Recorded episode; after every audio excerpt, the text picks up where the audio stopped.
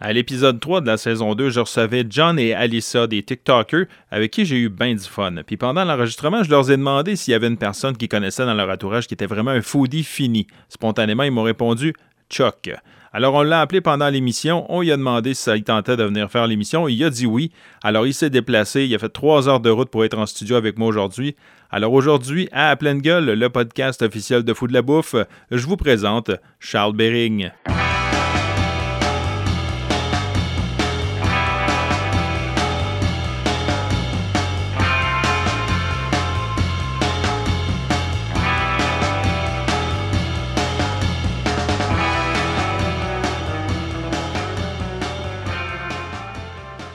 Salut Charles. Ben salut Pat. Ça va bien? Ça va super bien. Écoute, euh, première expérience euh, radio pour toi. Oui. Bon, écoute, là, j'explique les gens dans le contexte parce que euh, dans l'épisode 3, on a reçu deux TikTokers et qui se trouvaient des amis à toi, ouais. Low Jack Dad, Low Jack Mom, donc John et Alyssa. Mm-hmm. Et pendant l'émission, à un moment donné, je dis connaissez-vous un foodie? Tu sais, le, le, fatigant qui envoie des photos de bouffe à tout le monde tout le temps. Puis, écoute, ils n'ont même pas hésité de deux secondes, spontanément, ils ont dit Ah, Charles.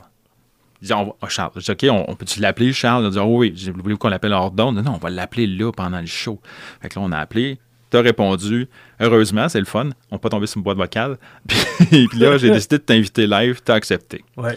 Là, ce que je veux dire, en fait, aux gens, c'est que tu as fait au-dessus de 300 km pour venir me rejoindre dans le studio parce que tu as dit, on fait pas ça en visio, c'est pas vrai. Je vais vivre l'expérience radio. On va se rendre au studio on va l'enregistrer ensemble. Donc, Charles euh, Bering, euh, foodie fini, et euh, c'est bon parce qu'en fait, c'est une émission de bouffe. c'est ça.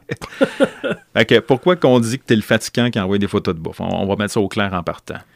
Ben, premièrement, j'aime faire la bouffe, puis j'aime la montrer. J'étais un petit peu peut-être euh, vantard, mais bon, ça a l'air que ça a l'air que je fais de la bonne bouffe. Puis j'aime ça, ça, le démontrer à mes amis. Puis je me dis que peut-être ça va leur donner des idées. Euh, c'est ça. Ben oui, parce qu'en fait, c'est ça. Euh, on dit qu'en prônant l'exemple à un moment donné, ben, ça fait que les autres embarquent dans la vague. Fait que des fois, ça peut donner le goût aux autres de commencer à cuisiner plus. T'sais. Ouais. Puis là, je vais me permettre de plugger John parce que moi, je pensais que John, c'était un grand cuisinier, tout ça. Quand il a le temps. ouais, c'est parce que John Low Jack Dad, c'est euh, un gars qui travaille beaucoup. Il a l'air d'un euh, gars pas mal occupé. Vraiment, quand il est pas occupé, il essaye de s'occuper. Donc, euh, ça, ça rend ça. Euh, je sais qu'il aime faire à manger, ça c'est certain, mais lorsque le temps le permet. Oui, parce que aussi pour expliquer aux gens, ben les deux, John et Alyssa, ben sont parents, donc ils ont des enfants, mm -hmm. ils ont un chien, euh, ils ont des, ben, ben je pense qu'Alyssa travaille euh, en télétravail, John, oui. je sais qu'il travaille, euh, je pense pour la ville, quelque chose comme ça. Donc tu sais, ils ont des gros jobs, puis ça travaille fort, puis ils n'ont pas beaucoup de temps. Je pense que je les ai vus hier d'ailleurs. Je pense que John était au karaoké hier au Canada, quoi de même. C'est très possible, c'est une de nos activités. Et my God, il chante bien. Il chante très bien. Honnêtement, là. Oui, c'est. Euh, on a beaucoup d'anecdotes de, de karaoké, des, des, des, anecdotes un peu. un peu bizarres des fois, mais oh, ben, la, la, plupart du temps très agréable et drôle. Et écoute, euh, d'emblée, euh, je vais me permettre de te laisser aussi plugger parce que tu as une compagnie dans la vie Ouais. qui n'a pas rapport avec la bouffe du tout. Mais malgré tout, je pense que ça peut être intéressant pour les gens qui sont dans le secteur, je dis Ontario, mais plus spécifiquement euh, le secteur de... Ben moi, je suis au Québec. Ok, t'es au Québec. Moi, je suis à 25 minutes au nord de Gatineau, euh, dans la municipalité de La Pêche, ça s'appelle. T'es comme ça à la ligne, là. T'es pas loin, là. J'étais à euh, 30, 30 à 35 km du pont pour aller vers Ottawa. OK. Donc, euh, des gens qui seraient dans le secteur-là, puis qui ont des problèmes d'ordi, ben, ils peuvent te contacter. Ben définitivement. Fait que ta compagnie s'appelle? Ça s'appelle Ordinateur Chucky Computers. Ordinateur Chucky Computer, pas comme la poupée, là. Non, non, non, non. Donc, tu, euh, tu, tu montes, tu répares, tu, tu touches Ouais. à tout ce qui concerne les ordis. Je me suis beaucoup spécialisé en ordinateur portable, en laptop. Ouais. Euh, j'ai essayé avec les téléphones cellulaires, les tablettes au niveau réparation, mais c'est vraiment une, une difficulté accrue. Donc j'ai laissé faire après, euh, après en avoir brisé une coupe. Ben, écoute, dans les années, euh, début des années 2000, j'ai travaillé dans le domaine cellulaire Ah. pour Rogers. Pas que je veux leur faire de la pub, mais bon, pour Rogers. C'était facile à ce moment-là parce que si quelqu'un arrivait avec un, un écran pété, ben, quand tu l'ouvrais le téléphone, tu avais juste à désnapper le connecteur puis t'en snapper un autre. Mais maintenant, c'est tellement micronisé, il y a tellement de micro-soudure, puis c'est tellement comme jam-pack. Collé. C'est ça, le, ça la difficulté, c'est que c'est collé parce que ça doit être hermétique. Puis ils ont rendu le téléphone jetable au final. là. Ouais, un petit peu. Mais c'est une décision, une décision beaucoup du client. Ouais. même moi, j'ai un iPhone, euh, un iPhone 12, non, 11 Pro. Puis mon connecteur était, avait beaucoup de misère. Le connecteur du téléphone, là, pas le fil. Mais ça m'a juste coûté 75 le faire changer. Donc, tu sais, j'ai quand même encore un téléphone qui est performant, mais j'aurais pu décider de juste le changer. Mais on s'entend là, euh, environnement, etc. Mm, ben oui, ben oui. Moi, je viens de changer, mais l'autre, moi, il était rendu qu'il avait comme, je pense qu'il tenait sa charge 4 heures. Là. Non, mais c'est ça. Tu sais, à un moment donné, je l'ai tiré, ça- là. Non, non, à un moment donné, ça marche plus. Il faut que ça reste dans, le, dans la normalité des, euh, des choses. Surtout quand on a une business, c'est important Ben ouais. d'avoir un appareil performant. T'as-tu un site web? Oui, oui. Je te laisse te plugger. Ben, ordichuckycomputers.ca. Euh, j'ai le .com aussi, euh, de toute façon. Euh, j'ai ma page Facebook également, ordinateur Chucky Computers. J'ai un Instagram. Et ouais, c'est pas mal ça. C'est pas mal ça. Le, le site web, c'est. euh, ça fait peut-être 4-5 mois que c'est live. Mais je suis vraiment content, ça va bien. Puis c'est là-dessus que je vends les laptops et que j'offre mes services. Mais, Fait que dans le secteur de la pêche, La pêche, Chelsea, Cantley, Val-des-Monts, etc. Jusqu'à Maniwaki, même. Moi, je vais où qu'on me paye. ben, clairement, c'est comme ça que ça marche. Hein? oui. Hum, mais on va parler de bouffe. Ben oui. Ben oui, c'est pour ça qu'on est ici. Écoute, j'ai envie d'emblée de commencer parce qu'on a parlé un petit peu avant de commencer l'enregistrement. Euh, je parlais de mes celebrity chefs préférés. Je vais les répéter parce qu'on a parlé hors d'onde. Tu sais, euh, moi, j'aime beaucoup euh, Alton Brown, j'aime beaucoup Aston Blumenthal, ne serait-ce que par- pour sa connaissance scientifique de la bouffe parce qu'il Mhm. est vraiment pété. tu sais. J'ai- Je l'ai vu faire des desserts qui avaient l'air d'un repas de Thanksgiving avec de la dinde et des patates. là. Mais c'est un dessert. tu sais. C'est un genre de fucké. Sinon, Guy Fieri, que j'aime beaucoup parce que c'est un bonhomme coloré, il est exubérant, tout ça. Mais dans les celebrity chefs, toi, y en a-tu vraiment qui t'allument plus que d'autres? Ça fait longtemps, je pourrais dire, que j'ai un peu décroché des shows, de, les shows culinaires à la télé. Euh, évidemment, on connaît, connaît tout Gordon Ramsay. Euh, c'est un personnage, c'est certain. Ben oui, parce qu'il est super nounours dans le, dans le Mais fond, avec les années, je dois dire que je le détestais auparavant. Moi, Hell's Kitchen, euh, je détestais ça. Je trouvais que ça avait pas de bon sens. Euh, mais je crois que peu à peu, il s'est un, un peu calmé. Au, ben, il a fait différents types de, de programmes aussi. Ouais. Puis, tu sais, un petit peu plus comme dans sa cuisine à lui. euh, C'était un petit peu famille, plus familial. Fait que ça l'a un peu... euh, ouais, ça l'a calmé. Puis je me suis mis à un petit peu plus apprécier euh, Ben, ça l'a humanisé. Oui, c'est ça. Il avait était pas, de- humain, c'est vrai. Ça avait pas de style de bon sens. Euh, ouais, non, c'est ça. Puis, qu'est-ce que j'ai vu? Euh, Il a fait une émission de voyage aussi récemment Ouais. euh, que j'adore. C'est une belle émission, d'ailleurs, qui est disponible. Je pense que c'est sur Disney+. Parce que moi, j'ai plus de câble conventionnel. Ça fait des années. Là. Fait qu'à cette heure, moi, c'est Netflix Ouais. puis euh, les, les services de streaming en général. Mais ma petite, là, elle écoute des émissions sur Netflix. Euh, c'est comme un, une émission où ils font, ils prennent des, des, euh, des gens qui n'ont pas vraiment de connaissances. Ils font des genres de desserts. là. C'est vraiment de la, de la pâtisserie. Ouais, ouais, Puis ouais. c'est tout le temps des résultats effroyables. là. C'est laid, c'est jamais beau. Puis finalement, c'est celui qui a réussi le mieux là, qui, qui gagne. Là. Mais je me souviens pas comment ça Euh, s'appelle. Le nom m'échappe aussi, mais je sais de quel show tu parles. Puis effectivement, des- c'est assez atroce. Des C'est fois, des atroce. qui sortent de ça. Ben, ça demande de la technique. Quand tu tombes dans de la pâtisserie pour faire du créatif, Ben oui. il n'y a pas tout le monde qui sont des, des Duff Goldman là, qui, qui font des, des sticks de gâteau. euh, je pense que c'est Detroit, euh, c'est des euh, Cake ou de quoi de même là, qui, qui est sa compagnie. Là. Ouais. Là, il fait des gâteaux de malade. Ou bien l'autre, il y a un chef italien aussi là, qui fait des super beaux gâteaux. Là, Cake Boss. Là. Cake Boss, oui. C'est- Je veux dire, à un moment donné, Ouais. on n'est pas tous des cake boss. Là. Non, non, Moi, la raison pourquoi que sur mon blog, je présente pas de pâtisserie, c'est parce que je le sais que c'est, c'est, c'est, c'est mon, c'est mon, ma faiblesse. OK. Que moi, des, parle-moi de bonne bouffe, comfort food as fuck, puis euh, des, des, des euh, Irish stew, des affaires comme ça. Là, on commence à C'est jaser. ton, là, ton fort, OK. Ben oui. Sinon, euh, Au niveau, j'imagine que si tu es un foodie, tu dois avoir, comme tout le monde, des plats signatures. Tu dois avoir des plats que le monde font comme quand tu t'en vas dans là, que tu t'es invité quelque part. Hey, amène ça, Chuck, ça va être cool. On veut manger ça, absolument. C'est ton plat, là. Ben, je dirais que c'est pas vraiment un, euh, un plat de potluck, mais mon euh, général Tao. Je fais un général Tao C'est vrai, tu vraiment, m'avais écrit que tu vraiment faisais un bon excellent. général Tao. Puis euh, même que je l'ai modifié pour, euh, au lieu de prendre du poulet, je l'ai fait avec du tofu aussi la dernière fois. Et c'était extrêmement étonnant. Le résultat, on a aimé ça beaucoup, beaucoup, beaucoup. Ben, c'est très fragrant du général Tao. Fait qu'au final, ça doit. Je veux dire, le tofu va prendre l'arôme que tu vas lui donner. Va- Définitivement. si, si tu sais pas épicé à un moment donné, ben, ton tofu, il va goûter euh, bland. Ça bland. va juste rien goûter. Ouais. Puis, euh, Mais c'est ça. Mais c'est sûr que j'aime mieux la version poulet, là, c'est sûr. fait que là, tu le fais from scratch. Là. Ouais, from scratch. Hey, J'ai fait ça une fois, moi. C'est de la job en C'est de la job, puis ah, c'est tellement frustrant parce que le, au niveau du goût, quand je fais ma quand je fais frire mes morceaux de poulet, j'aime mieux le faire frire dans le poêle. Je trouve que la, la, panure est pas aussi euh, pas aussi épaisse. Donc je trouve le, le goût est vraiment plus là. Mais faire de la panure dans une poêlonne, c'est vraiment désagréable. Ouais. ouais. Moi, c'est parce qu'à la maison, euh, on, a euh, une famille reconstituée, puis on a, deux enfants qui viennent une fin de semaine ou deux semaines, puis euh, on leur demande tout le temps qu'est-ce qu'ils veulent manger. On essaye de respecter leurs désirs autant que possible. Bon, il y en a une qu'elle elle mange du spaghetti à tous les estis de fois.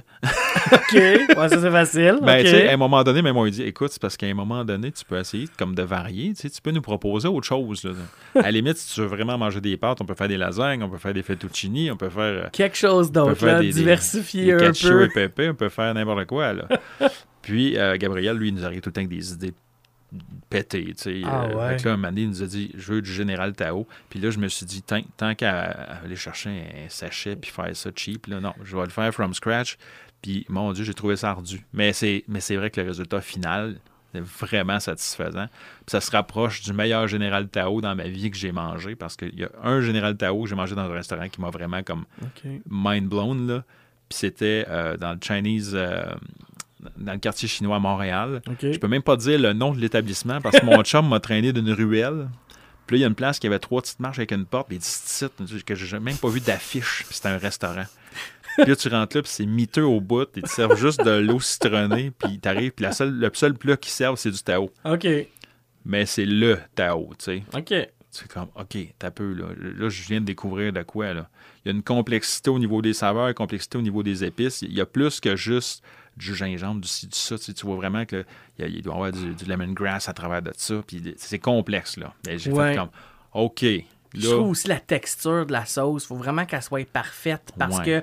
que si elle est juste un petit peu trop, elle est vraiment trop. euh, elle te pogne les dents un peu, là, parce que l'as fait trop longtemps, ça pointe, dans le fond. ouais. Mais euh, ouais, vraiment, la sauce, c'est super, super importante. Là, j'ai- passé en revue un peu parce que tu m'as envoyé un peu de background pour me donner euh, du jus pour euh, faire l'enregistrement.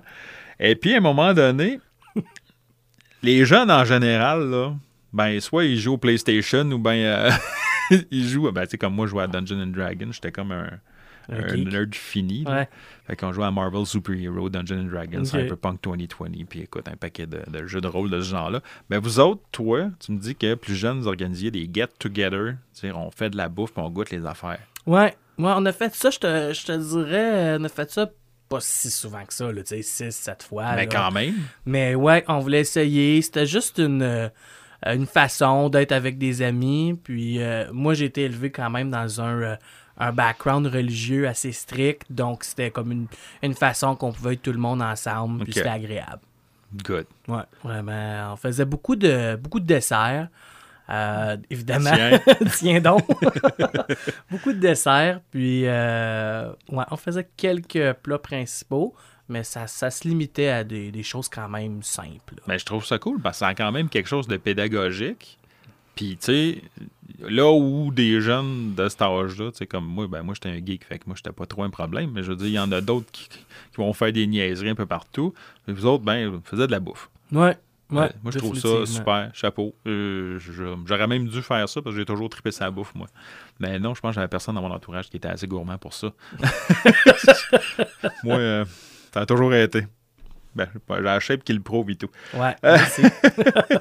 Euh, tu as dit aussi, euh, puis bon, là, tu l'as souligné un peu avec ton général Tao, que tu essaies un peu comme de balancer sans faire disparaître complètement les viandes de ton alimentation. Tu essaies de réduire un peu Oui. pour des raisons évidemment euh, environnementales et que je comprends très bien parce que j'ai fait mes devoirs de ce côté-là aussi. Parce qu'on sait, tu sais, qu'une seule tête bovine, ben, ça prend énormément de ressources en eau, en espace, euh, en, en grazing area, je sais pas comment on le dit, euh, de place pour, euh, pour, pour Pâturage. pâturage, c'est ça. Euh, mais tu sais, à un moment donné, il faut trouver des alternatives, puis des protéines végétales ou même switcher peut-être à d'autres sources de protéines. là. Mais ça, c'est un choix que tu as fait pour ces raisons-là. Oui, oui, surtout au niveau environnemental, c'est sûr. Je, je suis pas le, le- comment dire, le gars le plus euh, acharné nécessairement, mais c'est dans ma tête. Euh, c'est sûr, j'ai une, fille, elle s'en va sur 5 ans. On se demande tout euh, comment, dans quel monde est-ce qu'on va laisser nos enfants. Puis, je me dis, c'est qu'on a tellement accès, c'est tellement facile. C'est rendu facile. Puis nos référents, depuis qu'on est, en- on est jeune, c'est des référents protéines, légumes, féculents. Puis protéines, c'est de la viande. Ben ouais. C'est pas mal ça. Parce que nos parents nous ont, remis- nous ont ancré ça dans la tête. Puis leurs parents les Ben ont ouais. ancré ça dans la tête. Parce que c'est tout ce qu'il y avait, ces menus. C'est ça, exactement. Mais aujourd'hui, c'est normalisé.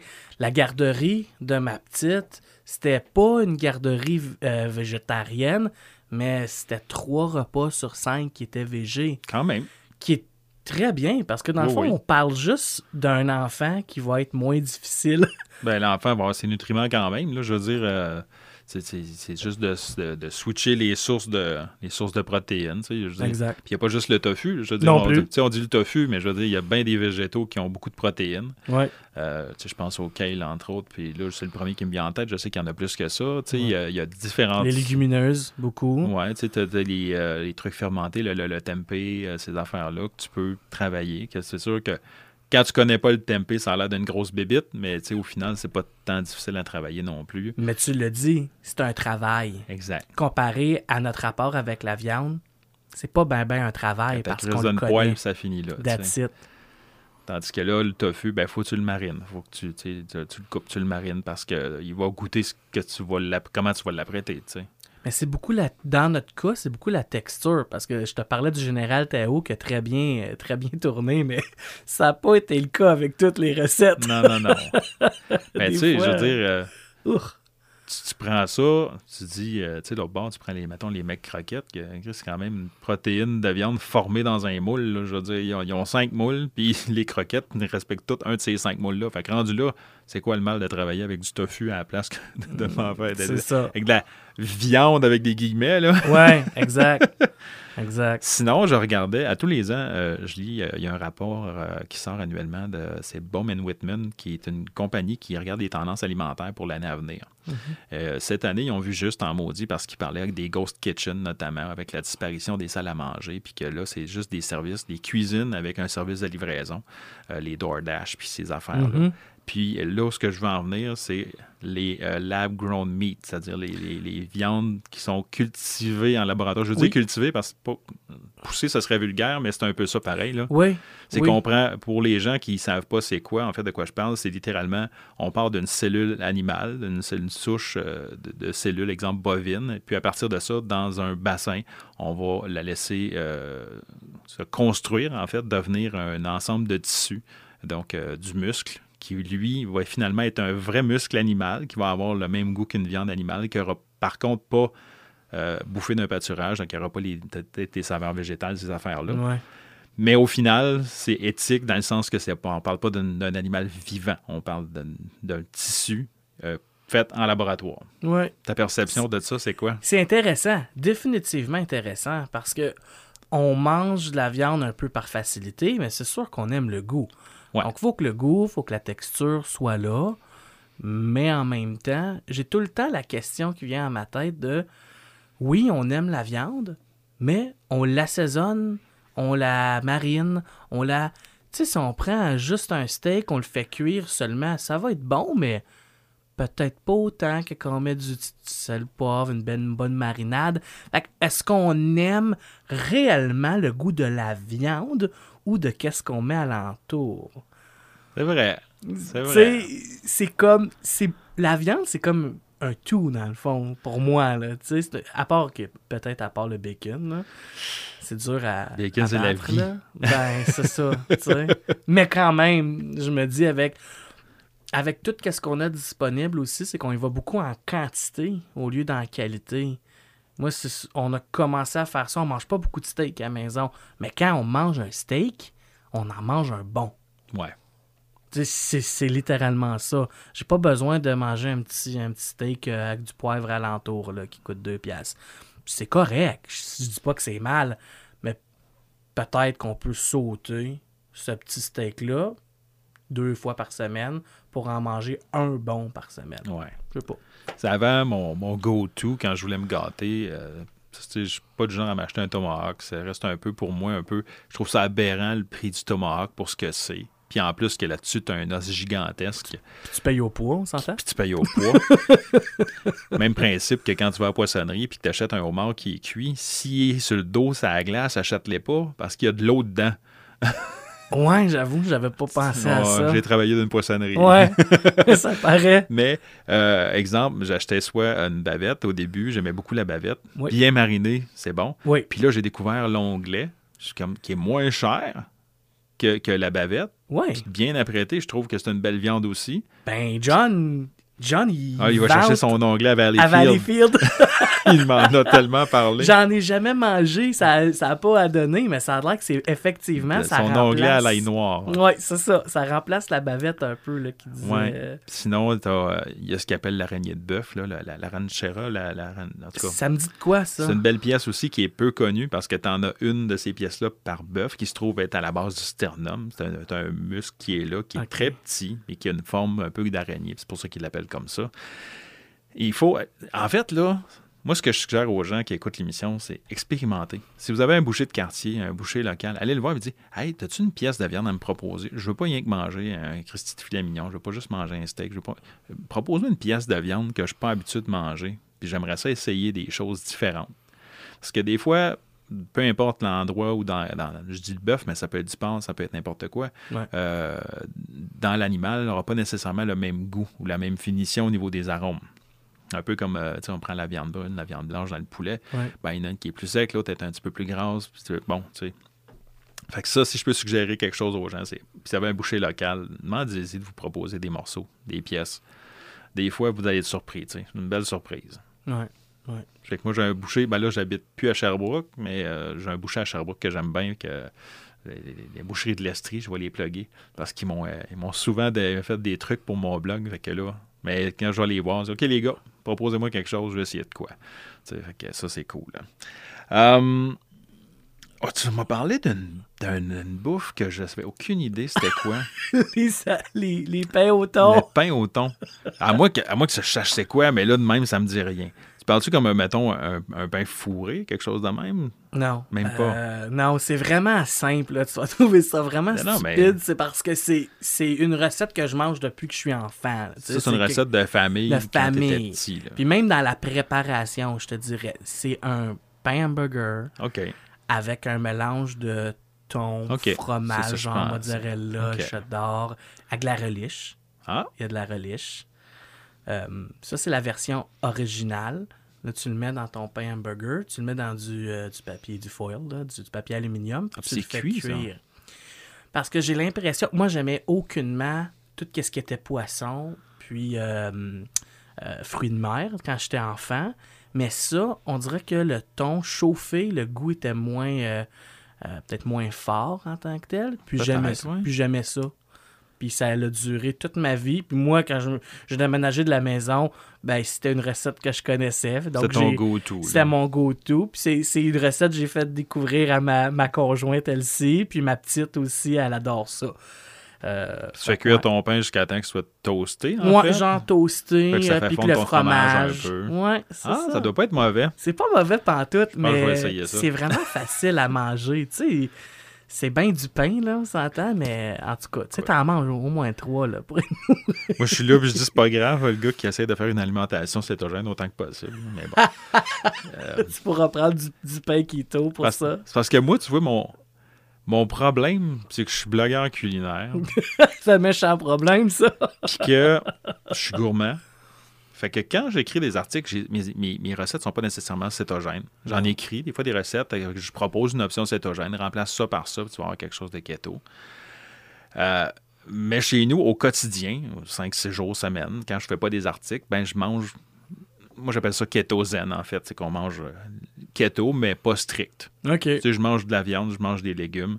Puis, tu sais, j'ai juste éliminé des féculents. J'essaie de regarder un peu ces étiquettes. Ah, gros du glucide là-dedans, on n'en mangera pas. Tu sais, fait que on, je calcule pas mes glucides, mais je les gère un peu. Ouais. Parce qu'à un moment donné, je trouvais, parce que j'ai écrit un article qui s'appelle J'ai été keto strict 30 jours, où ce que je me suis vraiment mis à l'expérience. J'ai mis prêté mon corps à science et j'ai été euh, keto strict à 20 grammes de glucides par jour pendant 30 jours. Ça, là, si tu parles d'un gars qui passe de 800 grammes de glucides par jour à 20 grammes de glucides par jour. je sais maintenant ce qu'un cocaïnomane ressent quand il fait un sevrage. Et je te le jure, je ne pensais pas que ça pouvait être violent comme ça. Ah, je te crois. J'ai eu, j'ai eu les shakes, j'ai eu des nausées, euh, des étourdissements, j'ai, j'ai, j'ai, eu des palpitations, des, syndromes hypo, des symptômes hypoglycémiques. J'avais la totale. Là. Ça, ça a duré trois jours où, ce que, je vais le dire littéralement, je me sentais comme de la merde. Après, ça commence à remonter. Mais tu sais, c'est comme si tu avais euh, le feeling d'avoir comme une grippe. T'as mal partout dans le corps, t'as le nez qui coule, des yeux qui coulent, tu files pas bien. C'est, c'est fou comment ton corps travaille fort pour que tu lui donnes du sucre pendant cette période-là. Quand tu réussis à passer ça, après, tu as comme le soleil qui arrive, puis là, ça devient le fun. OK. Puis manger strict, ça, c'est difficile. C'est là que ça devient plate. Parce que tu peux pas en faire un mode de vie, je pense, à long terme, parce que c'est très restrictif. Puis à un moment donné, tu deviens limité, puis tu finis toujours par manger les mêmes choses. Est-ce que l'alimentation cétogène, c'est une alimentation qui est viable? On peut se lancer dans un débat. Moi, j'ai tendance à dire que oui, si tu ne fais pas une alimentation restrictive. Si tu fais attention aux quantités de glucides que tu absorbes. Je pense que ça peut être viable. Est-ce que c'est une alimentation viable à long terme? Strict, non. Définitivement pas. Je pense pas que quelqu'un sur Terre, humainement, qui est capable de juste manger du Chris de kale la journée longue. Puis, tu sais, puis manger de pain, puis manger de patates, puis manger de pâtes. Non, non, Wow. garde, garde, garde. Tu sais, oui, tu peux manger des pâtes de konjac, mais ça goûte la chenoute. On va se le dire. C'est, Ah, c'est- c'est-tu les pâtes dans le genre d'eau, là? ouais, c'est comme dans du juice, puis c'est jiggly. Là. Ça, on dirait que c'est des jujubes, je sais pas trop. On doit essayer ça à la maison. C'est hit and miss, hein? A- On a eu une recette que c'était bon, puis l'autre recette, c'était pas Ben, je mangeable. pense que si tu mets ça dans un truc avec de la sauce at large, là, que c'est bien sauceux, ça peut être bon parce que ça, par défaut, ça laisse passer peut-être le côté gélatineux. Ouais. Mais c'est ça. C'était pas, euh, c'était pas vargeux. Non, mais tu sais, l'alimentation cétogène, pour moi, le, le- le problème, c'est comment que c'est vendu. C'est vendu comme que tu manges du bacon puis de l'avocat tout le temps. Puis je comprends, là, tu sais, que le bacon, c'est une source de gras. Tu sais, je comprends, c'est qu'en même quoi. temps, c'est, c'est une fausse information. Ben, moi, je- j'étais un gars, là, de gros bon sens dans la vie. C'est ça. Puis j'ai de la misère. C'est juste que c'est juste ça que je vois quand on parle, de- à, à moins d'aller vers des sites beaucoup plus euh, poussés, puis des gens qui le font comme il faut. D'ailleurs, Mais- s'il y a des gens qui veulent le faire puis que vous lisez l'anglais, je vous recommande d'aller sur le site internet de Diet Doctor, www.dietdoctor.com. C'est probablement le site le plus correct que j'ai vu en matière d'alimentation cétogène. Parce que j'ai fait énormément de recherches pour mon article. Euh, puis j'ai documenté au jour près ce que, ce que j'ai ressenti, ce que j'ai vécu, tout ça. Mais c'est c'est que, en fait, le bacon, oui, c'est une source de gras. Ça, c'est legit. Mais c'est une source de gras saturé. Ouais. Et ça, sur le long terme, là, ça va boucher le tuyau. Là. Ben, c'est ça, exact. euh, l'avocat, c'est du gras insaturé. Ça, c'est bon pour ta Oui. santé. C'est correct que tu manges l'avocat. Fait que le bacon, si tu mauvais, non, tu peux en manger. Mais il faut pas que tu décides que tu te fais des pains hamburgers avec ton bacon, que tu emballes tout dans du bacon, puis que, Mais c'est ça. que tu te couches dans un lit de bacon. À un moment donné, comme. Figure le gros bon sens. Là, tu sais, Mais c'est tout le temps aussi, c'est que je me dis, si tu manges du bacon, là, mettons, à chaque jour, on s'entend que tu ne profites plus, plus de cet aliment-là. Tu sais, comme au niveau vraiment du goût, tu sais. Moi, je pense à du bacon, je suis comme, ah, ça va être bon, Ouais. du bacon. Mais si t'en manges à chaque jour, ça l'enlève un peu de son, euh, tu sais, du, du côté spécial, goûteux. Je me dis, tout est, c'est tout le temps une question de, euh, d'équilibre, selon moi. Clairement. Sinon, euh, t'aimes travailler avec quoi comme ingrédient? Tu tantôt, tu me parlais un peu de. de bon, t'aimes la Générale Tao. ben, il doit y avoir des ingrédients que tu préfères travailler ou encore un courant culinaire. Y a-tu un courant culinaire qui t'inspire plus que d'autres? Moi, j'aime beaucoup la cuisine asiatique. Ce qui est Tex-Mex, j'aime beaucoup. Sinon, ben, c'est juste une formation classique, là. Fait que c'est sûr qu'à la base, la cuisine française fait partie de Mhm. ma vie, puis c'est un peu la base de tout, là. Mais je veux Ouais. dire. euh, Ben, j'ai eu une formation. Moi, j'ai été au collège en gestion hôtelière et de restaurant. Donc, j'ai eu un- une mini formation classique. là. C'était vraiment des, des chefs. C'était tous des chefs français. Donc, évidemment, euh, c'était ce qui était, euh, ce qui était enseigné. Mais euh, je pourrais pas dire que j'ai un courant qui m'inspire plus qu'un autre. Euh, je, je te dirais que ma force en cuisine, c'est de faire avec ce que j'ai. Euh, tu sais, tantôt, je disais le mot tout ski. Bon, Ah ouais. ben, c'est tout ce qui reste dans le frigo. absolument. Euh, donc, ça, c'est vraiment mon. Surtout avec une, une famille à la maison, des horaires chargés, ben, des fois, tu n'as pas le choix d'être bon. Parce que si tu fais pas un tout ski, ben là, tu vas commander. Ben là, à un moment donné, tu peux commander deux, trois fois par semaine quand tu n'as pas le temps. Mhm. Donc, Ça, ça va vite, là. ça va vite au niveau des coûts puis au niveau santé, parce que quand on, on commande au restaurant, c'est souvent pas de la salade. là. Je- Ouais, c'est ça. Mais tu sais, cette semaine, à un moment donné, on avait une rage, puis euh, on a décidé de se faire une salade euh, BLT. Mm. Fait que, tu fais ton lit de salade, après ça, ben, t'as bacon, tomate, puis là, moi, j'ai coupé une poitrine de poulet de rôtisserie par-dessus ça. Fait que, tu sais, ça a coûté un poulet de rôtisserie, en fait. Puis j'ai coupé un demi-avocat là-dessus.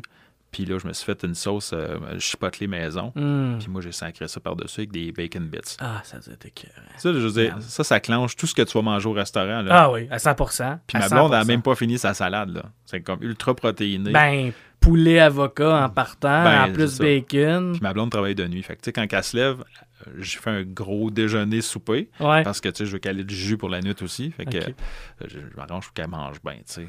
Ah, c'est cool. Ouais. Moi, une sauce chipotelée. Je sais pas pourquoi n'importe quoi qu'il y a le mot chipotelé dedans, j'aime ça.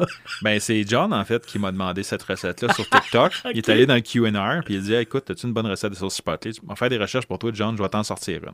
Fait que moi, mon procédé, mon processus de, de développer une recette, ben, c'est pas plus fort qu'un autre. Je veux dire, je vais en ligne, je regarde tout ce qui se fait. Mhm. Je prends 10-15 recettes, je regarde les points communs à chaque recette, je regarde un peu les quantités, je regarde s'il y a des, des ingrédients additionnels qui viennent me chercher, qui font comme Ah, moi, ça me parle ça. Mhm. Puis là, je fais des tests, puis j'ajoute progressivement. Fait que je vais commencer, mettons, que- avec un, un- un huitième de cuillère à thé. Là, je- ah, non, ça goûte pas. Un quart de cuillère à thé. Ah, là, ça commence à goûter quelque chose. Fait que c'est un processus qui me prend quand même un 4-5 heures. Mais au final, je sais que la recette que je présente, elle, elle a mon identité, puis elle a comme le goût que moi, je recherche. Cette sauce-là, elle est faite avec de la crème sûre. Fait que, tu sais, déjà, c'est une sauce qui est riche. Ouais. Là, j'ai trouvé... euh, De la crème sûre, de la vraie crème sûre? Ouais, ouais, moi, c'est de la 14 Pas de la 4, là. Non, non, non, 14. Un drette dans les veines. Puis euh, après ça, ben, j'ai trouvé des piments chipotelés dans une sauce adobo. OK. Fait qu'en plus de mettre deux, trois piments dans ma sauce, je, je scoop le, le- le jus de sauce d'adobo qu'il y a dedans, garoche ça dans ma, dans, dans ma sauce en plus. Fait que, tu sais, là, je viens, je viens de finir mon pot, j'ai passé au travers. Hmm. Mais je pense que John, j'ai hâte de l'essayer. J'espère qu'il va avoir la chance de l'essayer bientôt, qu'il va me donner des nouvelles. Je de même. Puis qui invite quelqu'un à la goûter. Et il voulait à un moment donné qu'on fasse un genre de get-together. J'écoute, si je passe en Ontario, c'est sûr, je te fais signe avec ma blonde. On ira bouffer quelque part dans gang. Puis ça pourrait être drôle parce Ça que ça a l'air d'être deux personnes vraiment nice. Ouais, c'est le fun. Ça fait longtemps qu'on se connaît. Définitivement, ils sont nice. Sinon, euh, ça serait quoi tes trois spots de bouffe Je le demande à tous mes invités. Puis qu'est-ce que je fais en fin de saison? C'est que je fais une carte interactive sur laquelle je mets les spots de bouffe de tous les invités. Comme ça, ce que ça fait, c'est que les abonnés, peuvent dire à un moment donné, si je suis dans tel secteur, écoute, il y a tel invité à un moment donné qui a dit comme Hey, on peut aller manger là, c'est bon, ça coche, ça va être écœurant. Fait que ça peut être n'importe où dans le monde. Tu sais, ça peut être un voyage que tu as fait mané puis tu as mangé dans je sais, comme, pour Magic Kingdom à Disney puis tu as mangé dans un restaurant là-bas. Tu as fait comme OK, ça, ça, ça coche. Là. OK. Ben, je vais te parler plus de mes expériences locales, parce que j'ai pas fait énormément de voyages à l'international. J'ai été en France une fois, Quand même. mais c'était pas. Euh, de pas vraiment été au restaurant, ou c'était des, des, des, des restaurations rapides, etc. Là. Euh, le Keg Manor à Ottawa, donc le Juste- manoir Keg. Juste le nom me parle. Ouais, c'est. Ben, premièrement, le, le building, l'édifice est magnifique. Euh, Si tu as la prétention de mettre le mot manoir sur le nom de ton établissement, donc, je m'attends à un minimum. Là. Oui. Puis c'est vraiment comme, c'est classique. Là. Faut que t'aimes ce style-là. Ok. Euh, mettons, nous, on était assis en haut. C'est comme une, une chambre. Tu sais, tu, tu vas dans une chambre, puis il y a trois, quatre tables. Donc, c'est tout. Je ne sais pas si c'est parce que c'était COVID, puis c'était distancé. J'imagine qu'il y a plus de tables habituellement. Mais bon, c'était vraiment. euh, vraiment super. Ma, ma conjointe, elle-ci, est tellement difficile, sa viande. Ah. L'avoir mangé un morceau de viande puis enlever tous les petits morceaux Ouais, de gras. Ah, tabarouette. Ça, là, ça me fait suer. elle, elle va l'écouter puis elle, elle, aura pas le choix de dire Ouais, c'est vrai. Ah, tu sais, moi, je mange mes chops de lard, puis je mange la, la couenne de gras avec. Ouais, ben moi aussi. Surtout, surtout, ça a caramélisé un peu, là. Ah, my God. Ouais, c'est ça. Ça me donne faim, ça. Ouais. Mais ouais, ça, le keg. Puis justement, elle a mangé un steak. Elle, a jamais, elle avait jamais mangé un bon steak comme ça. Donc évidemment, tu vas au keg pour manger un steak. Fait qu'on s'entend pour dire que le, le cake, c'est un steakhouse? Oui, c'est un steakhouse. OK. Ouais, c'est un steakhouse. Il y en a, il y en a, il y en a au Québec. Ben, si le je mot, me trompe le pas. cake, ça me dit quelque chose, là. Je sais que c'est très populaire en Ontario. Euh, Il y en a, tu sais, à Niagara, Toronto, mais il y en a. euh, on en a deux même à. On en a deux à Ottawa, si je me trompe pas. OK. En tout cas, c'est super. Fait que ça, ça serait un. OK.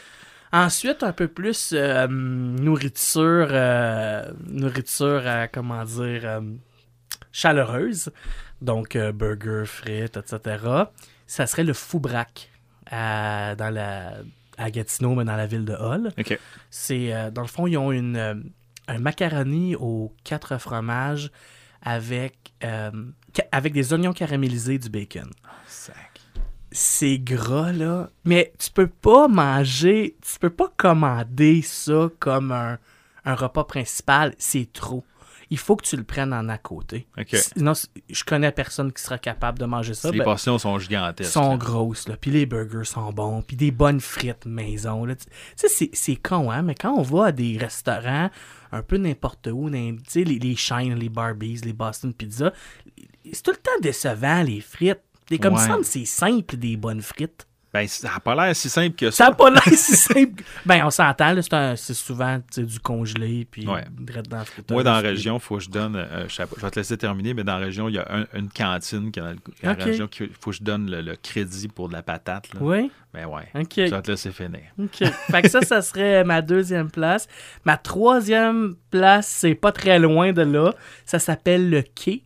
Auparavant, ça s'appelait le Quai Saint-Raymond, parce que c'est sur le boulevard Saint-Raymond. Puis auparavant, ça s'appelait le Raffman, qui était comme une, un endroit que, dans les années 70, c'était comme un, une genre de boîte, j'imagine, que les gens allaient danser. Mais en tout cas, moi, je suis trop jeune pour le Raffman, je connais juste le quai. Mais c'est un endroit. euh, là, on parle pas de, on parle pas de frites. Là. On, on est un petit peu plus upscale, mais pas dans le, pas dans le trop haut là, en tant que tel. C'est que les ser- serveurs, serveuses, c'est des vrais serveurs, serveuses.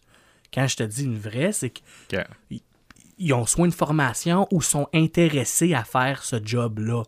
Fait que ça se sent. Moi, là, me faire présenter un menu, puis me faire présenter le, le, euh, la table d'hôte du jour, ça, là, j'adore ça. Mais ça fait partie de l'expérience. Ben, définitivement. Tu sais, euh, en tout cas, tu peux me contredire si tu veux. Moi, je pense que l'expérience, euh, en, fait, manger, c'est une histoire de cinq sens. Et si à travers de ça, tu as un serveur qui sait te vendre son menu puis qui te décrit à bouffe, juste en te la décrivant, tu as une explosion de salive dans ta bouche, je pense qu'il a réussi à faire sa job. Tantôt, tu me décrivais ton truc avec des oignons caramélisés, puis tout. Puis comme, les auditeurs l'ont pas vu parce que, bon, j'ai pas de vidéo, mais ça a comme fait une explosion de salive dans ma bouche. comme, ah ouais, ça ah. doit être bon dans le ça.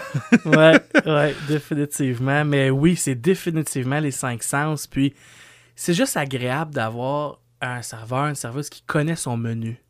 Puis qui aime ce qu'il fait qui aime ce qu'il fait parce qu'après, il peut me conseiller quelque chose. Il peut, euh, à la limite, c'est bon pour les finances du restaurant parce que honnêtement, un bon serveur va souvent te vendre un deuxième drink ou va te vendre une bouteille de vin. Mm-hmm. Tu sais, euh, quand tu es, père de famille, euh, une famille, quand tu vas au restaurant, tu y vas pas une fois par semaine.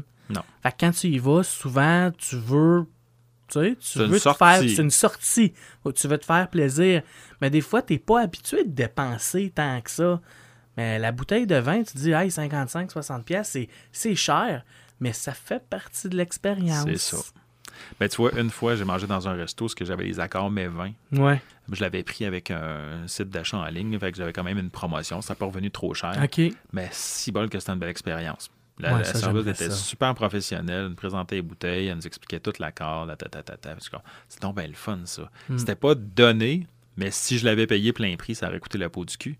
Fait que, je suis content que ces sites-là existent. Puis d'ailleurs, les gens, quand, si vous êtes comme nous, vous êtes parents de famille, là, puis que des fois, la sortie, tu comme, ouais, ça va nous coûter peau des fesses faire ça, ben, je parle, je les nomme, je les nomme, j'en nomme un, là, comme Twango, exemple, ce genre de truc-là. Ces plateformes-là, des fois, vous avez des promotions de Mongol, là. Puis vous allez pogner des deals presque à 35, 40, 50% de rabais pour un truc.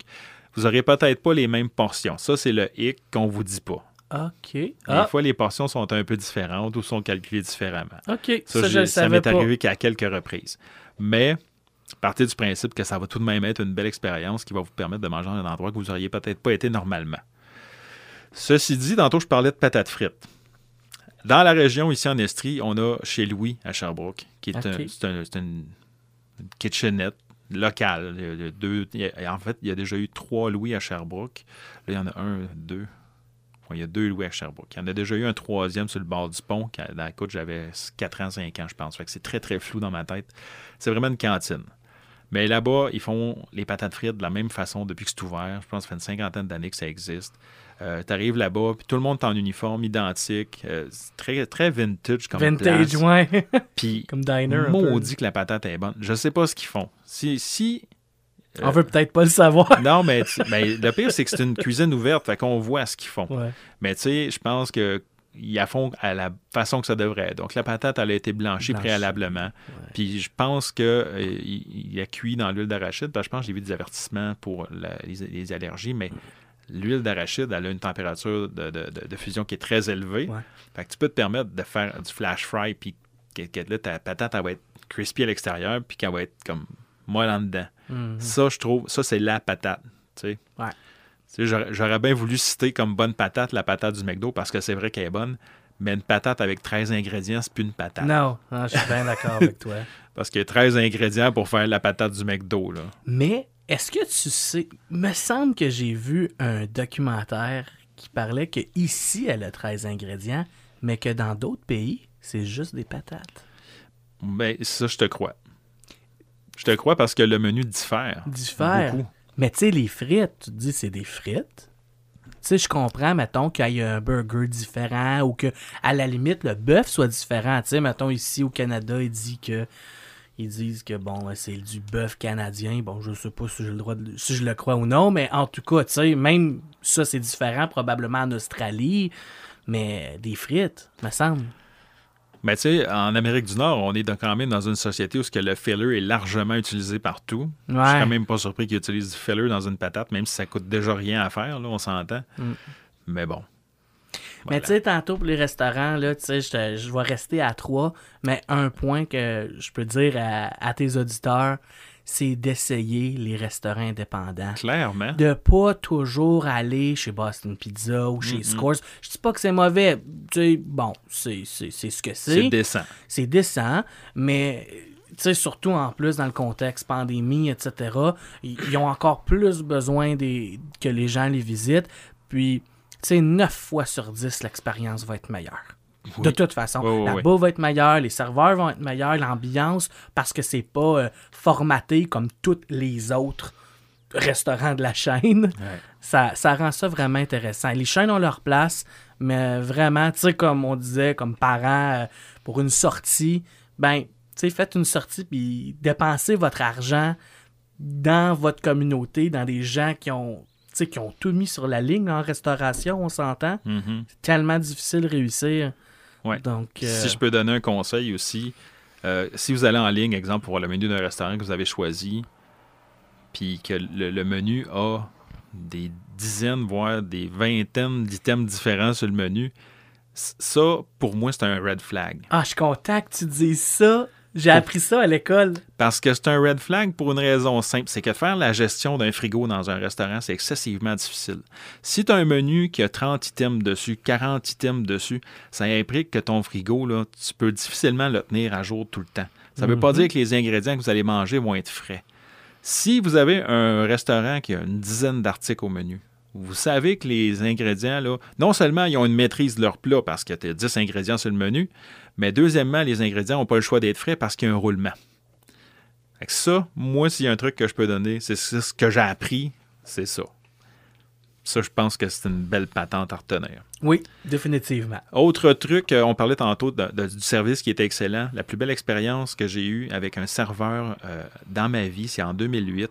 Et chapeau à ce monsieur-là. Je- il m'entendra probablement jamais, mais je suis quand même, je veux faire un cha- euh, envoyer un chapeau à ce monsieur-là. Je suis allé manger au chef de France euh, à Epcot à Disney World en Floride. OK. OK? Chef de France, il fallait réserver à l'avance ces restaurants-là. C'était restaurants à la carte. Fait que moi, j'avais un plan alimentaire qui me permettait comme euh, un- deux snacks, un, repas, une restauration rapide, puis un repas à la carte à tous les jours. Puis on avait choisi les chefs de France parce que je voulais aller manger. Il y avait un lounge canadien puis qui faisait servir du Angus triple A, la grosse affaire. Puis finalement, écoute, c'était booké pour trois mois. Fait que je dis, aller au chef de France, il y avait, il y avait de la place ce soir-là. J'arrive là, puis il y a ce monsieur-là vraiment, vraiment au-delà de l'âge de la retraite, là. mais de beaucoup. OK. Puis il arrive le corps drette, la petit bras plié, son ventre, la serviette. Puis là, il nous arrive avec un gros sourire, il se présente, euh, je me rappelle pas, là, je- on l'appelait Léon parce que c'était vraiment un nom quand même d'un monsieur d'un certain âge, mais la fierté dans sa face. Puis que là, il nous présente le, menu, il nous explique que le potage du jour, c'était l'affaire. Puis là, il nous suggère tel plat parce que euh, c'est une idée du chef qui est sorti cette semaine. Je suis comme, wow. Puis là, j'y ai dit, j'ai dit, écoutez, j'ai dit, je sais pas de quel milieu vous venez, mais le service que vous nous donnez aujourd'hui, c'est le plus beau service que j'ai eu dans ma vie. Puis ce monsieur-là m'a expliqué à ce moment-là que ça faisait comme 40 ans. Là, il avait fait de la croisière pendant 40 ans. C'est de la croisière high-end, de la croisière de luxe. Ouais. Là, il était passé l'âge de la retraite, puis il avait pogné un contrat à Disney pour deux ans, où il voulait travailler à Disney. Lui, ça y tentait. OK. Fait qu'il est rentré à Disney. Il dit Moi, je vais travailler au chef de France. Et c'était écœurant. Ce monsieur-là donnait un service de fou. Puis, Ouais. quand j'ai vu la facture, je suis content que ça, que ça avait un plan alimentaire. Ben, j'aurais pas voulu payer cette facture. Non, ouais. Bon, ça, c'est l'autre patente, là, mais on avait une facture d'au-dessus de 800$. piastres, Là. Wow. Ouais. Wow. Mais, puis on n'a pas bu là-dessus. Là. c'est même pas l'alcool, c'est même pas une bouteille de vin. Là. Ça coûtait la totale, mais j'ai bien mangé là, là. vraiment. Hmm. Euh, sinon, sinon, sinon, hey, j'ai envie de faire quelque chose avant donc, qu'on parle de recettes. J'ai amené, moi, des trucs aujourd'hui. OK. Là, je vais avoir ton avis de foodie. Là, au moment où l'émission va être diffusée, probablement que ces produits-là vont être sortis. Parce que là, je te fais goûter des prototypes aujourd'hui. Oh, oh! J'ai deux produits qui s'en viennent. Je vais te laisser les sentir avant de te les présenter, puis je vais les expliquer après ça aux auditeurs. Parfait. Donc là, ça, c'était une, euh, c'est un produit sec, d'un mélange d'épices. Un rub, genre? C'est un, oui, de marinade sèche. Hey, c'est intéressant. Je la présente. oui, vas-y. C'est une marinade sèche au café. Localement, on travaille, euh, la compagnie euh, qui fait mes produits, parce que, bon, ça prend une certification MAPAC pour faire des produits commerciaux. Ouais. Moi, j'ai fait faire par les As du Fumoir, qui est une compagnie de Burry qui fait des produits presque entièrement fumés. Beaucoup, Ça beaucoup des quoi? épices. Ouais. écœurant. Des super bons produits, soit dit en passant. OK. Puis c'est pas juste parce qu'il produit mes affaires, c'est que si je fais affaire avec lui, c'est qu'en partant, je trouvais qu'il faisait des bons produits. On est allé chercher du café chez Géogène à Sherbrooke, qui est un café de troisième vague. Euh, On fait un bon produit euh, de la région. C'est sûr que le café n'est pas de la région, mais l'entreprise l'est. La majorité des produits, là-dedans, on a de la poudre d'ail. La poudre d'ail, c'est une véritable poudre d'ail. On a pris de la fleur d'ail qui a été déshydratée, qui a été mis en poudre. Fait que, c'est même pas un produit qu'on a acheté en Chine. Là, c'est... Ouais. On part d'un produit le plus local possible. Possible. Ouais. Puis ça, ben c'est ça. C'est une marinade sèche au café qui a même pas de nom encore. C'est d'ailleurs mon projet de la semaine. faut que je sorte son nom faire son étiquette. Puis va- Ben, c'est drôle, hein, parce que ça me rappelle un petit peu, j'ai acheté une marinade sèche au café, au Costco, il y a un mois. Mais euh, c'était moins comme l'odeur de café est vraiment, vraiment présent. là. Il est comme un peu overpowering. Là. Mais euh, lui, je trouve que c'est très délicat. On a eu cette discussion-là. Parce que tu vois, là où ce que c'est le fun, c'est que là où moi je suis très café, euh, mon producteur Fred l'est pas pantoute. OK. Fait qu'on est allé chercher comme un, un- un juste milieu parce qu'on voulait que le produit soit le plus abordable possible puis qui touche en fait le plus de monde possible. Fait que, même, fait que là, je me permets de dire, et je suis pas gêné de le dire, que même si vous n'êtes pas un amoureux du café, c'est le genre de produit que vous allez aimer. Là, je lance ça de même. Là. Je parle de l'eau Jack Mom, mettons. Là. La Coffee Queen de La TikTok. Coffee Queen, ouais. Peut-être que ton chum puis toi, vous aimeriez ça. Mais là, il n'est pas sorti encore. Euh, probablement qu'il va faire partie d'un coffret découverte parce que je vais lancer peut-être un coffret pour ah, les fêtes. ça, c'est cool. Et là, l'autre, ça, c'est ça, là. Ça, c'est un misfit. Ça, c'est une bestiole weird. Et je te laisse la découvrir. D'accord. Ça, c'est de la bébite, là. Je t'avertis, c'est quelque chose. J'ai expérimenté. Ben, ça me fait penser à de la menthe, là. Il y, a- il y a de la menthe, effectivement. Tu peux goûter, je te laisse euh, goûter si tu veux. Juste, euh, j'ai pas de problème, là. C'est épicé. Ouais, c'est ça. J'ai ben, le premier produit que j'ai créé s'appelait le sel de feu. Bon, je ne cacherai pas que j'ai été inspiré par Skyrim. Il y, avait des, il y a le Fire Salt dans, le- dans dans le jeu Skyrim. Mais à un moment donné, je voulais travailler avec, Tabarouette. je voulais travailler avec euh, un sel volcanique hawaïen, l'idée de base. Puis finalement, quand j'ai reçu mes samples de sel volcanique, j'ai j'ai pas trippé parce que c'est c'est- ça goûte le soufre, puis ça sent le soufre à plein nez. Ah, J'ai dit, ah, je voulais du sel rouge parce que je voulais faire un sel de feu. Euh, fait que j'ai été un peu déçu. Mais là, j'ai fini par trouver un beau produit quand même. On travaille avec du sel euh, fumé de l'Himalaya. Et puis là, je me suis dit, qu'est-ce que je pourrais faire? Ça, ça, ça, en passant, ça, ça part du, du 1er avril. Le 1er avril, j'ai fait une publication en disant Hey gang, je lance un poivre de glace. Et puis là, le monde a fait comme Ah, yeah, fuck, ça va être cool. On veut du poivre de glace. Là, là, j'ai vu l'engouement, je fait comme Vous êtes sérieux, là? OK, c'est- Ah, shit! Vous voulez vraiment du poivre de glace? Fait que, euh, poivre de glace. Bon. Enfin, on parle d'un poivre blanc avec, euh, de en fait, c'est de la feuille de, de menthe poivrée. Euh, Il y a de l'érythritol dedans, qui est un sucre végétal. L'érythritol a la particularité d'avoir une sensation de fraîcheur en bouche. C'est accent- utilisé dans les gommes, me on semble. utilise l'érythritol. dans la gomme, dans l'alimentation cétogène, parce que c'est un sucre que le corps mé- métabolise bien. Oui. Mais celui-là n'est pas cétogène parce qu'en fait, on a eu du- on- initialement, je voulais mettre du colorant bleu dedans. Et le colorant bleu ménarien en alimentation, c'est 600$ piastres le kilo. Hein? Puis ça me tentait pas de vendre mon produit 35$. piastres. Non, je comprends. Fait que, euh, on est allé chercher du sucre granulé bleu. Fait que, euh, pour avoir une petite teinte, parce que c'est un produit qui est, pour les auditeurs, il est blanc, presque un petit peu bleu, mais pas beaucoup. Comme turquoise. Ouais, c'est ça. Donc ça, c'est un poivre à dessert, en fait. C'est vraiment spécial. Ouais. Ouais. Euh, on l'a essayé, on fait des tests à la maison avec des raisins, avec des fraises, on a fait des tests avec du concombre. D'ailleurs, là, je veux faire un test pour un mojito. Je mettrais Ah. mes feuilles dans le fond, je mettrais un petit peu de ça dessus, je ferais mon mash-up avant de bâtir mon, mon mojito, puis d'après moi, on serait ça à la coche. Oh my God. Euh, clair sinon, dans une-. Sinon, dans une salade de fruits, euh, tu sais, ça peut être. Ben, faut que tu aimes ça, là. Faut que tu aimes ça spiker un peu. Ça reste quand même un poivre blanc à la base. Mais j'ai coupé sur le poivre. On l'a enlevé là, hier parce qu'on s'ostinait encore une fois. Fred, il n'est pas épicé pour deux scènes. Moi, je suis comme Over the top dans l'épicé. là. Fait que c'est ça. C'est euh, deux produits qui vont sortir euh, en fait euh, dans les prochaines semaines. Mon étiquette est faite pour le poivre de glace. Lui pourrait sortir, mais l'autre qui n'a pas de nom encore, ben. J'avais pensé l'appeler l'Expresso. Mais je suis pas certain encore. OK. Euh, donc voilà. euh, C'est intéressant. je demande à tous mes invités euh, de nous partager une technique et ou une recette de leur cru ou quelque chose qu'ils aiment faire. Tu peux y aller dans les grandes lignes, puis tu m'enverras le truc par courriel. Puis à moi, à ce moment-là, je, vais décliner ça là, sur un article sur le www.foodlabouffe.net. Je me permets de plugger mon site web. Donc, ça serait quoi ta recette? Hmm. Ben, c'est une recette qui englobe. C'est un souper. C'est bon, ça? C'est un souper parce que je pense que je l'avais écrit euh, dans mon courriel. C'est un souper qui vient me rechercher euh, de ma jeunesse. Je pense que tu le sais que je m'en vais dire. la, la fondue chinoise, là, la, f- je pense que c'est comme ça vraiment qu'on l'appelle avec les- le, le petit bœuf là, très très mince. Là. Euh, ça, c'est vraiment mon, mon repas préféré. Tu fais ton bouillon from scratch, puis tout? C'est drôle à dire, mais le bouillon, c'est ma blonde qui le fait. OK. c'est pas moi de- dans les dernières euh, les dernières itérations de notre euh, de notre fondu, c'est elle qui le fait.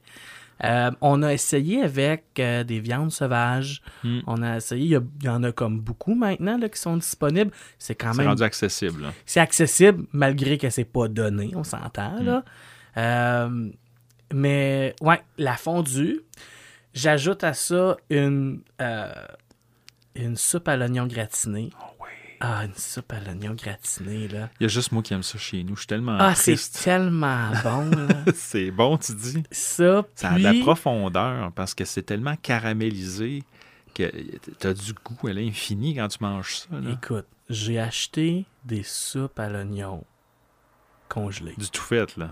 C'est dégueulasse. Ben, ça goûte rien. Ça goûte fuck all. Ben, en fait, là, euh, Puis ça n'a pas de texture. Ça Non. n'a pas... Ah, c'est Tu connais le- tu connais la, la- la- saveur, le umami? Oui. Bon, ben, le umami, quand tu fais ta soupe à l'oignon toi-même, tu le retrouves. Quand tu achètes une soupe à l'oignon congelée, tu l'as pas, ça. Ça, ça goûte. Ça goûte straight blend de l'oignon. Ça goûte pas salé. T'as pas la Non. profondeur. Ça roule pas dans la bouche. Ça colle pas au palais. Il a rien. c'est- Il n'y a rien. Ça passe, t'as comme une bouchée avec deux, petits- deux trois morceaux d'oignon, puis ça finit là. Moi, j'aime ça là, quand ta soupe à l'oignon est chunky. Là. T'as mis comme Oui. deux sacs et demi, trois sacs d'oignons dans ta soupe, puis il y en a à l'infini. Il y, en, il y en a, là, du, des bons, du pain. euh, Ouais. euh, Hey, là, je bave, j'en fais toi. ça, ça, là. Ouais. Ah, c'est- puis troisième élément, les petites fondues parmesan. Oui. Les petits carrés là, de fondu parmesan, ça, je ne sais pas pourquoi, mais c'est dans ma jeunesse. On a tout le temps mangé ça avec une fondue. Puis je, je perpétue la tradition familiale. Là, store-bought ou tu les fais? Store-bought. Ok. Mais ça serait quelque chose Ça que j'aimerais beaucoup essayer. Je l'ai appris dans mon cours. J'en ai pas refait depuis, mais je l'ai appris. Ça se fait quand même relativement bien. Dans le sens où ce que tu fais ton mélange, que tu congèles, puis à ce moment-là, tu le tranches, puis une fois qu'après ça, là, tu le pannes, tu, Tu le- tu tu flash fry parce qu'il faut que ça reste pogné. Là. Ouais. Mais euh, c'est bon, calique. Mais il faut que je le dise, au niveau des fondus euh, parmesan, il y, a des ex- il y a des excellentes fondus parmesan sur le marché. Il y en a des très bonnes. Ben, moi, j'avais pas vraiment regardé les différentes marques depuis une couple d'années. Puis là, on en a essayé une, une- une- une compagnie qui vient du Québec. Puis euh, c'était vraiment meilleur. C'était vraiment meilleur parce qu'il y en a que je, je connais pas la marque, là, mais c'est vraiment un peu bland, là. Ils sont Mhm. pas super. Mais il y en a une marque, mais je me souviens pas.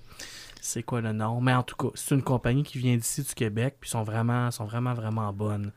On, on mange ça sur un petit pain croûté avec des. Ça, c'est la, la touche de, de ma conjointe. Un petit filament de miel Ah. Ben oui. écœurant. Je- C'est tellement bon, Ben, là. du fromage plus du miel. Ben, ça fit. Absolument. Absolument. Oh, ouais. Écoute, euh, ça me parle. J'ai faim. ouais. Moi, cette année, euh, tu vois, là, le temps des fêtes approche. J'imagine Oui. que ça va faire partie de ton menu dans le temps des fêtes. oui, c'est sûr. Moi, cette année, euh, mes enfants à maison, je mets en contexte. Moi, j'ai deux enfants, ma blonde a deux enfants. Il y a un de mes enfants qui est en appartement avec son chum, ça, ça donne une idée de l'âge de mes enfants. Puis l'autre habite encore chez nous. Lui, il n'est pas parti décoller bien, bien vite. Euh, sinon, on a deux jeunes de euh, 11 ans, 13 ans. OK. Puis j'essaie de leur donner des belles expériences de bouffe. Tu sais, moi, je suis papa bonus. Je suis pas leur papa, mais je veux être un bon papa bonus. Puis je veux faire des belles affaires pour eux autres. Ah, c'est cool. Puis là, cette Papa année, bonus. Ouais. J'aime ça comme expression, je trouve ça cool. pas un beau père, je suis un papa bonus. Ah, Moi, je donne juste le ça. bon côté du papa. c'est cool. Puis euh, j'ai, euh, je vais faire cette année une table de, de nachos. Faire Ah une grosse oui. traîne dans le milieu de la table. On met des nachos en grandeur. Je vais faire un, Yes. On va faire un, un queso euh, fumé que je vais verser par-dessus ça, euh, des chunks de bœuf haché avec euh, Mm. bacon, de- de- des, là, Un vrai nacho. de la salsa sur le side, puis la totale. Puis je vais faire, un, au lieu d'un plateau de charcuterie, le matin de Noël, je vais faire un plateau de chocolat chaud. Fait que c'est un plateau avec des garnitures de chocolat chaud, avec des mix de chocolat chaud, chocolat blanc, chocolat belge, chocolat noir, euh, euh, des shavings, euh, des guimauves, la, toute, la totale. Fait que ça, je pense que ça peut être intéressant aussi. Puis je fais mon Ouais. mix de chocolat chaud moi-même. Fait que j'achète plus, moi, les, les mix Carnation, tout ça. là. Moi, je fais bouillir du lait, je prends mon mix, je mets deux cuillères dedans, trois cuillères. Fais un beau chocolat chaud velouté, bien bon. Si tu Hmm. mets un peu de crème dedans, c'est encore meilleur. Mais bon. Mais c'est le fun, ça, l'idée des, na- des nachos sur la table. Parce que nous, on fait ça maintenant avec les, euh, euh, les fondus au chocolat. À la place de faire une fondue Ouais. au chocolat dans une petite, euh, la petite affaire là, avec le, Une la- grosse fondue sur la table. Direct sur la table. Ah. C'est vraiment le fun. Ça et tout, on pourrait faire ça. Ouais. Ça, ça fait un méchant boss de sucre, là, mais Mais nous, nous notre préféré, là, c'est de la, c'est la, hum, la fondue au chocolat. c'est, euh, c'est quoi? Caramel salé. Nous autres, Ben ouais. n'importe quoi, caramel salé. là, tu parles-tu de quelque chose d'acheter chez, comme chez Chocolat Favori, genre? Ouais, Ouais. ouais. c'est parce ils sont riches, leurs chocolats. Sacré Ouais. ils sont bons. Ouais. Tu sais, quand tu manges ton cornet-là l'été, on s'entend-tu pour dire qu'il est dur à finir tellement que c'est riche des fois? C'est... Ils sont oui. bons, là. J'adore bon, leurs produits. Mais, mais Seigneur, ça donne mal aux dents. Ouais, c'est ça. T'en manges, manges pas souvent, là. Hmm. Ouais. Euh, sinon, euh, sinon, sinon, sinon, euh, OK. Fait que ça, les recettes, on, parle d'un repas complet. Donc, je répète, euh, fondue chinoise et puis euh, soupe à l'oignon gratiné, euh, fondue parmesan. Ici en région, euh, le, Saint-Benoît-du-Lac, qui est un abbaye, ici en région, euh, dans le coin d'Austin, euh, c'est des frères qui font, ils font du fromage, entre autres. Puis, euh, quand tu manges, tu as la chance de manger une fondue au Saint-Benoît, là, saute là-dessus. C'est probablement le meilleur, la meilleure fondue que tu as mangée dans ta vie. Mais comme une fondue au fromage, là. Ben, comme pas- le, le carré parmesan. Le carré parmesan. Ouais. OK. Ils le font en fondu aussi, par exemple. Là. OK. Tu, sais, tu mets une bière de ton choix là-dedans. Là, puis, euh, Hmm. Sinon, en région, pour la super bonne fondue au fromage, a la fromagerie La Station de Compton, qui, eux, ont un kit de fromage à fondu. Fait que c'est du fromage qu'ils font. Tu sais, eux autres, pour te dire, là, le, le ball tank de lait est à 50 pieds de l'usine. Fait qu'ils ont la ferme, ils ont le ball tank, ils ont le- la, la tub pour faire le fromage. OK. Fait que C'était pas plus proche que ça. faut quand même qu'ils payent un maudit frais de transport, puis ça, ça me fait capoter. là. Je suis comme frustré, mais ils ont comme des droits, je pense, à l'UPA qu'il faut qu'ils payent. Ils ont un frais de transport à payer pour 50 pieds de tuyau, mais ça, je me lancerai pas en, dans, Oh la, dans politique aérie. Là, mais ouais. Mais leur fondu au fromage, tu prends une bière euh, blonde un peu, euh, un peu punchée, là, garoche ça là-dedans, puis écoute, ça fait tellement la meilleure fondue au fromage au monde. là. OK. OK. J'ai faim. Ouais. Ben écoute, euh, merci beaucoup, Charles, euh, de t'être déplacé euh, pour venir à lui. Ça fait quand même une heure et quart qu'on jase avec tout ça. Ça passe vite. oui, puis merci aux gens à la maison d'avoir écouté l'émission. Puis pour notre part, si tu permets, ben, on va conclure sur ce. Donc, pour les gens à la maison, on se parle la semaine prochaine pour une autre édition euh, d'À pleine gueule, le podcast officiel de Fou de la Bouffe. Merci beaucoup, Charles. Bonne semaine. Pareillement. Salut. Salut.